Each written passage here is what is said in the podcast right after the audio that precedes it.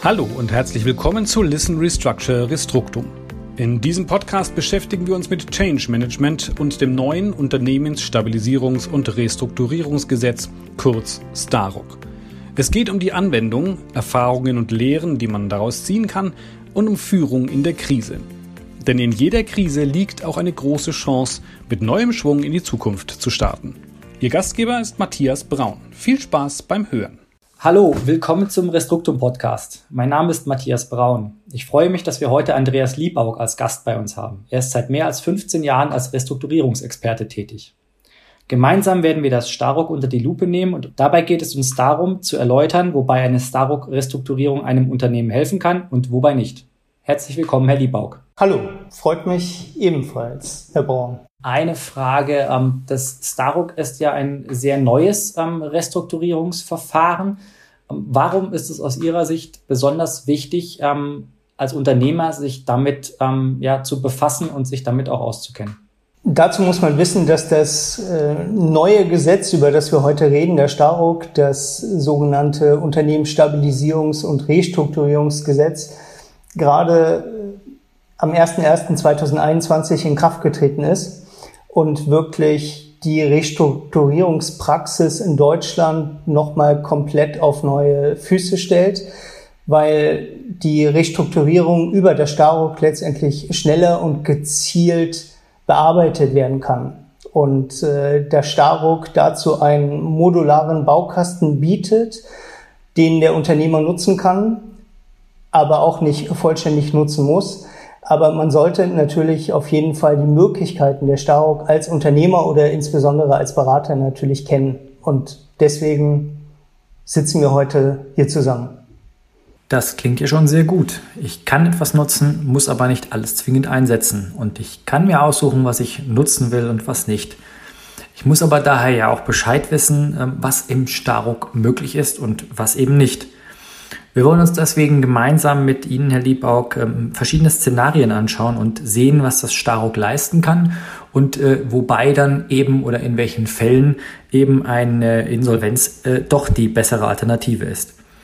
Lassen Sie uns direkt mit dem ersten Szenario starten. Das Staruk bietet mir, das haben wir gehört, als Unternehmer einen modularen Baukasten und eine Möglichkeit, mein Unternehmen in eigener Regie zu restrukturieren. Das Ganze dann mit oder ohne gerichtlicher ähm, Beteiligung. Ist das richtig? Genau so ist es, Herr Braun. Letztendlich dient der Staruk, unser neues äh, Restrukturierungsgesetz dazu, Insolvenzen zu vermeiden. Das heißt, dieses Gesetz oder dieser Rahmen, den das Gesetz bietet, hat das Ziel, Insolvenzen abzuwenden, so dass man diese Staruk letztendlich frühzeitig nutzen sollte, als Unternehmer im besten Fall. Das heißt, man sollte, und das sieht der Staruk auch vor, denn hier werden äh, Krisenfrüherkennungssysteme auch mit dem Staruk implementiert. Man sollte als Unternehmer letztendlich über die wirtschaftliche Situation seines Unternehmens immer informiert sein. Das heißt, man sollte im besten Fall eine ordentliche Liquiditäts- und Ertragsplanung haben. Man sollte wissen, und das, äh, dieses Ziel hat der Staruk, wann mein Unternehmen in eine Krise schlittert, auf gut Deutsch, und äh, wann gegebenenfalls eine Situation eintritt, in der mein Unternehmen im Bestand gefährdet ist. Und wenn mir meine Krisenfrüherkennungssysteme, die ich als Unternehmer eingeführt habe, äh, zeigen, dass zu einem bestimmten Zeitpunkt diese Situation eintritt, dann sollte ich reagieren. Da sieht man mal wieder, je früher man die Krise erkennt, umso größer sind die Chancen, ähm, entsprechend reagieren zu können. Jetzt ist aber natürlich dann die Frage, klar, reagieren sollte ich, aber wie sollte denn eine solche Reaktion aussehen, Herr Liebaug? Wie kann ich denn da entsprechend dann ja agieren, wenn mir meine ähm, entsprechenden ja, Krisenfrüherkennungssysteme Alarm geschlagen haben? Das ist dann natürlich in der Regel eine Situation, das ist hier auch die Zielsetzung, eine Situation, in der noch keine Insolvenzreife vorliegt. Das heißt, das Unternehmen noch nicht zahlungsunfähig ist oder noch nicht überschuldet ist, sondern maximal drohenzahlungsunfähig, wie der Jurist sagt. Das heißt, eine bestandsgefährdende Situation des Unternehmens tatsächlich erst in Zukunft eintreten wird, aber ich dann jetzt schon reagieren kann und dann hätte ich eben die Möglichkeit, das neue Staruk zu nutzen. Das heißt, den Restrukturierungsrahmen, den dieses Verfahren bietet, äh, zu nutzen, ein Restrukturierungsvorhaben bei einem Restrukturierungsgericht anzuzeigen und dann auch die Instrumente, die das Stau bietet, in, in Form eines modularen Baukastens zu nutzen. Wichtig ist, dieses Verfahren muss beim Gericht zumindest angezeigt werden, damit ich diese Instrumente nutzen kann. Ohne Anzeige beim Restrukturierungsgericht, also ohne Anzeige des Restrukturierungsvorhabens, kann ich die Instrumente nicht nutzen. Das ist ein interessanter Punkt, den Sie da ansprechen, Herr Liebaug. Ähm, auch wenn das Stauk natürlich eine außergerichtliche Restrukturierung ist, muss ich zum Gericht gehen und äh, die Restrukturierung anzeigen. Das heißt aber natürlich auch nochmal klarer, dass ich mir vorher die Gedanken gemacht haben muss, was kann ich denn mit dem Staruk überhaupt für mein Unternehmen erreichen und welche Instrumente ähm, will ich denn nutzen? Und da ist natürlich dann die entscheidende Frage, welche Instrumente bietet das Staruk denn überhaupt?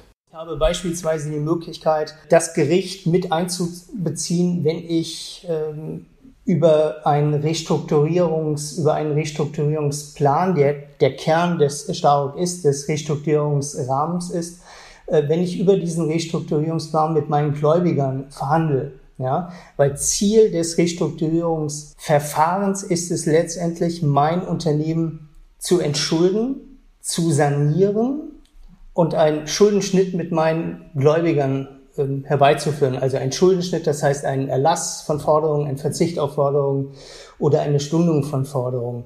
Und der Staruk bietet dazu letztendlich den Rahmen. Und das Gericht kann eben dadurch unterstützen, dass man Abstimmungen vor Gericht abhält mit den Gläubigern. Das Gericht äh, diese Abstimmungen leitet. Das Gericht kann auf Antrag auch eine sogenannte Stabilisierungsanordnung erlassen. Das bietet einen gewissen Schutz vor Zwangsvollstreckungsmaßnahmen von Gläubigern. Das bietet einen Schutz vor Verwertungsmaßnahmen von Aussonderungsgläubigern, das heißt beispielsweise Leasing, Leasinggebern, ja, also Leasingfahrzeuge können nicht mehr äh, entwendet werden durch die Eigentümer. Äh, diese Möglichkeiten bietet das Staruk und äh, der Kern der Staruk, der Restrukturierungsplan, hat dann natürlich letztendlich zum Ziel, eine Einigung mit meinen Gläubigern zu erreichen. Und in diesem Zusammenhang, aber da kommen wir vielleicht später auch noch drauf, bietet das Gesetz, das ist ein bisschen angelehnt an die Insolvenzordnung, da wurde etwas, wenn man so will, kopiert, da bietet das Gesetz die Möglichkeit, äh, meine Gläubiger in Gruppen einzuteilen und die Gläubiger in Gruppen über mein Restrukturierungsvorhaben, über den Plan abstimmen zu lassen. Der Vorteil ist hier, dass ich keine hundertprozentige gläubiger äh, Zustimmung benötige, wie außerhalb oder wie, wie in der klassischen außergerichtlichen Sanierung, sondern ich brauche nur eine 75-prozentige Quote, also ein Quorum, ein 75-prozentiges Quorum meiner Gläubiger, ähm, so dass ich letztendlich hierüber die Möglichkeit habe, natürlich auch Gläubiger, insbesondere Akkordstörer, äh, dann auch überstimmen zu lassen. Das ist wirklich eine echte Erleichterung, wenn ich nicht mehr 100% meiner Gläubiger äh, überzeugen muss, sondern die Mehrheit entscheidet. Und ich finde, das ist schon ein entscheidender Vorteil, ähm, der für eine Staruk-Restrukturierung spricht. Welche weiteren Vorteile hat denn das Staruk noch, Herr Liebaug? Ein weiterer Vorteil ist in dem Moment, wenn ich das Verfahren eingeleitet habe, dass ich nicht insolvenzantragspflichtig bin. Das heißt, in dem Moment, wenn ich das Restrukturierungsvorhaben einleite, darf ich nicht insolvenzreif sein. Wenn die Insolvenzreife aber später während der Restrukturierung eintritt, bin ich nicht mehr verpflichtet, einen Insolvenzantrag zu stellen, bin dann allerdings verpflichtet, die Insolvenzreife dem Gericht, dem Restrukturierungsgericht anzuzeigen, unmittelbar anzuzeigen. Und das Gericht entscheidet dann, wie damit umzugehen ist.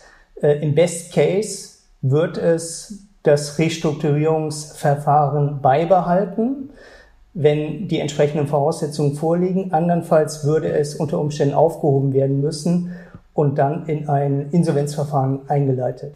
Dann wäre es ja auch ein Szenario, dass ich als Unternehmer schlichtweg sage, okay, ich äh, mache ein Staruk-Verfahren und äh, dann muss ich ja keinen Insolvenzantrag äh, mehr stellen. Das heißt also, mich würde auch die ähm, persönliche finanzielle Haftung nicht treffen, ähm, die ich ja durch eine äh, Insolvenzverschleppung zum Beispiel hätte. Ist das zutreffend? Nein, also der Starock ähm, schließt natürlich die klassische Insolvenzantragspflicht nicht aus. Das heißt, die Insolvenzgründe, wie sie in der Insolvenzordnung festgeschrieben sind, bestehen weiterhin. Die Insolvenzreife, wie zum Beispiel die Zahlungsunfähigkeit oder die Überschuldung begründen immer noch einen Insolvenztatbestand. Das heißt, wenn diese Insolvenzreife vorliegt, wenn mein Unternehmen zahlungsunfähig oder geschuldet ist, muss ich auch weiterhin einen Insolvenzantrag stellen.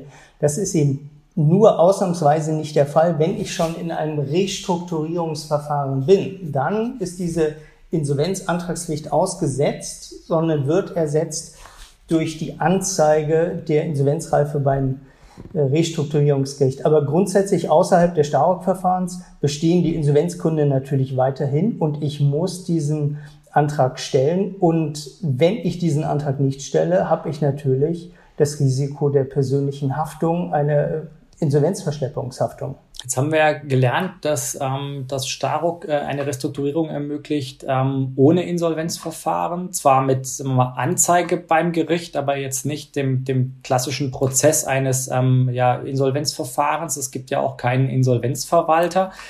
Ähm, jetzt ist es ja aber so, ich kann ja nicht sagen, okay, jetzt ist das sozusagen alles nur, sagen wir mal, positiv. Ich habe ja zum Beispiel ähm, im äh, Insolvenzverfahren auch gewisse Vorteile, also Stichwort Insolvenzgeld, ähm, die ich ja nutzen kann, um einen finanziellen Spielraum zu haben. Ähm, jetzt als Szenario gedacht, wenn ich eine Starrock-Restrukturierung einleite, ähm, habe ich solchen finanziellen Spielraum ja auch nicht. Das ist korrekt. Das Starock-Verfahren ist kein Insolvenzverfahren. Ich hatte es eben schon mal angedeutet, dass es natürlich äh, teilweise Instrumente im Starock-Verfahren gibt, die, man könnte sagen, kopiert worden sind aus der Insolvenzordnung. Also wenn ich da an den Restrukturierungsplan denke, der sehr einem Insolvenzplan ähnelt, ja, zwar an der Starock angepasst wurde, aber doch von den Grundzügen her einem Insolvenzplan sehr, sehr ähnelt, auch was die, was die Gruppenbildung angeht und was die äh, Abstimmungsmodalitäten angeht. Aber nichtsdestotrotz, der Starock hat eben auch gewisse Vorteile, die ein Insolvenzverfahren bietet, nicht. Das ist, Sie haben es gesagt, das Insolvenzgeld. Das ist natürlich gerade für ähm, Unternehmen in der Krise eine, un, ein unglaublicher Vorteil hinsichtlich der Liquiditätsgenerierung ja, oder der Liquiditätsersparnis, weil ich eben Löhne und Gehälter nicht zahlen muss. Ähm, das ist sicherlich ein Nachteil, aber das ist natürlich auch äh, berechtigt so, weil es kein Insolvenzverfahren ist. Auf der anderen Seite bietet das Erstarrungsverfahren natürlich darüber hinaus Vorteile, die das Insolvenzverfahren nicht bietet. Also wenn Sie dann nur an die Dauer dieses Verfahrens denken. Ja. Man kann sicherlich davon ausgehen, gut, die Erfahrungswerte bundesweit gibt es noch nicht, aber ich denke, man kann davon ausgehen, dass ein professionell eingeleitetes Starock-Verfahren unter Umständen, also im Best, Best Case, innerhalb von wenigen Wochen, aber maximal innerhalb von wenigen Monaten äh, erledigt sein kann, also wahrscheinlich sogar noch kürzer umgesetzt werden kann als Eigenverwaltungsverfahren. Wenn Sie davon ausgehen, dass ein Eigenverwaltungsverfahren oder Schutzschirmverfahren wahrscheinlich, wenn, wenn es sehr schnell ähm, umgesetzt wird, vielleicht sechs Monate, neun Monate dauert, ähm, dann glaube ich schon, dass ein professionell eingeleitetes und organisiertes Stauungsverfahren noch deutlich kürzer umgesetzt werden kann. Also das ist sicherlich schon mal ein großer Vorteil. Ein wesentlicher Vorteil des Stauungsverfahrens ist natürlich auch, dass Sie das Verfahren einleiten äh, zu einem Zeitpunkt, in dem das Unternehmen sich nicht in der Insolvenzreife befindet und damit auch die Anforderungen an den Geschäftsführer, an den Unternehmensleiter natürlich andere sind. Ähm, ein insolvenzreifes Unternehmen ist allein dadurch schon eingeschränkt in seiner Handlungsfähigkeit, weil der Geschäftsführer eben bestimmte Zahlungsverbote hat. Ja, er kann den Betrieb nicht mehr so führen, wie er es gerne würde, weil er bestimmte Zahlungen vielleicht gar nicht mehr auslösen darf aufgrund der bestehenden Insolvenzreife. Das ist im Staurock-Verfahren nicht. Der Unternehmer kann letztendlich Zahlungen weiterhin leisten, wie er das vorher auch gemacht hat und hat nicht das Damoklesschwert über sich schweben, dass ihm da eine persönliche Haftung unter Umständen wegen Verstoß gegen Zahlungsverbote droht. Das sind, das sind wesentliche Merkmale. Ein, ein großer Vorteil ist sicherlich auch, dass ich äh, das Staruk-Verfahren auch auf einzelne Gläubiger beschränken kann. Das heißt, wenn ich wenn ich vielleicht nur meine Bankenseite restrukturieren möchte in meiner Bilanz, das heißt, ich äh, natürlich kein operatives Thema habe, sondern ein, ein finanzwirtschaftliches Thema und vielleicht ähm, über Kredite äh, mit den Banken neu verhandeln möchte, über die Laufzeit von Krediten, über die Konditionen von Krediten, dann kann ich das Staruk-Verfahren wirklich auf diese Gläubiger zuschneiden. Das heißt, ich muss nicht mit allen Gläubigern verhandeln, sondern kann das Startup-Verfahren fokussiert auf eine bestimmte Gläubigergruppe betreiben. Ja? Auch ein großes Verfahren, was natürlich auch einen geringeren Abstimmungsaufwand und Verhandlungsaufwand erfordert, weil ich nicht mit allen Gläubigern äh, mich auseinandersetzen muss. Also da gibt es sicherlich äh, zahlreiche Vorteile, die das Unterne äh, die das Staruk bietet, die das klassische Insolvenzverfahren so, so nicht bietet. Und äh, dadurch vielleicht auch äh, Nachteile, dass eben kein Insolvenzgeld gezahlt wird, äh, in gewisser Weise auch wieder kompensiert werden können. Jetzt haben wir gerade viel über die äh, Vorteile des, des Staruk ähm, gelernt. Wie sieht das dann aus, ähm, wenn ich jetzt als Unternehmen feststelle, ich habe zum Beispiel zu viele Mitarbeiter, aus welchem Grund auch immer, ähm, oder ich habe ein Problem bei meinen Pensionsverpflichtungen. Ähm, äh, wie ist denn da die Möglichkeit, ähm, äh, da mit dem Staruk tätig zu werden? Ja, das äh, fänden wahrscheinlich viele Geschäftsführer schön, wenn der Staruk ihnen da auch die Möglichkeit bieten würde, sich schneller und kostengünstiger von Mitarbeitern äh, zu entledigen. Diese Möglichkeit bietet der Staruk allerdings nicht.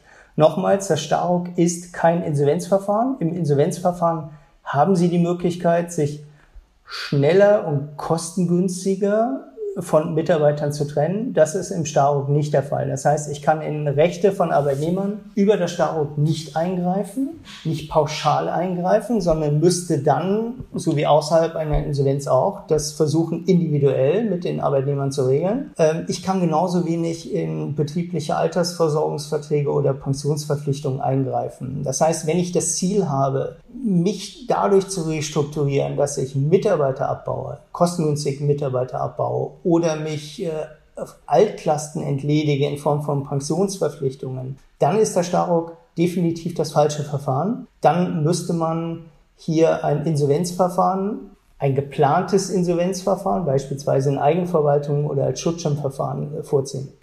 Jetzt haben wir äh, mitbekommen, dass also die Arbeitnehmerrechte dann eben nicht angetastet werden können, beziehungsweise auch ähm, Pensionsverpflichtung betriebliche Altersvorsorge ähm, äh, nicht restrukturiert werden können.